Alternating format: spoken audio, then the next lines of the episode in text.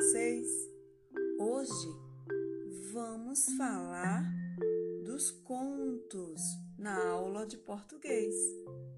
O livro didático de vocês começa com um conto que sofreu modificações, ou seja, o autor se baseou em um conto e escreveu do seu jeito, com elementos folclóricos muito rico. Originalmente, os contos tradicionais eram transmitidos oralmente, de geração em geração. Havia várias versões do mesmo conto, pois quem contava a história acrescentava detalhes à narrativa, modificando-a. A partir do século XVII, escritores como o francês Charles Perrault, os alemães Jacob Grimm e Wilmer Grimm e o dinamarquês Hans Christian Andersen passaram a pesquisar e reunir essas histórias, publicando-as em livros. Assim, as histórias populares foram contadas, recontadas e ganharam diferentes adaptações.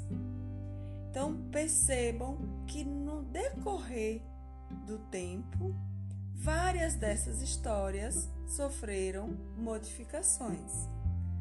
Com certeza você conhece a história, por exemplo, de Chapeuzinho Vermelho. Mas, em uma versão modificada dessa história, você já leu? Será?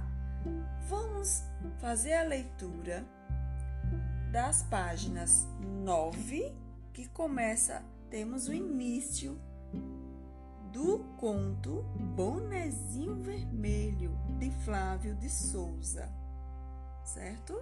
Página 9 até a página 11. E vocês vão perceber como esse texto, esse conto é riquíssimo. Então, quem já leu, vai reler, e quem não leu, vai ler uma, duas vezes, quantas fores necessária.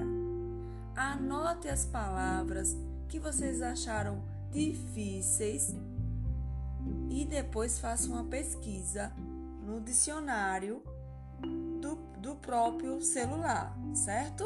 Um abraço e até mais!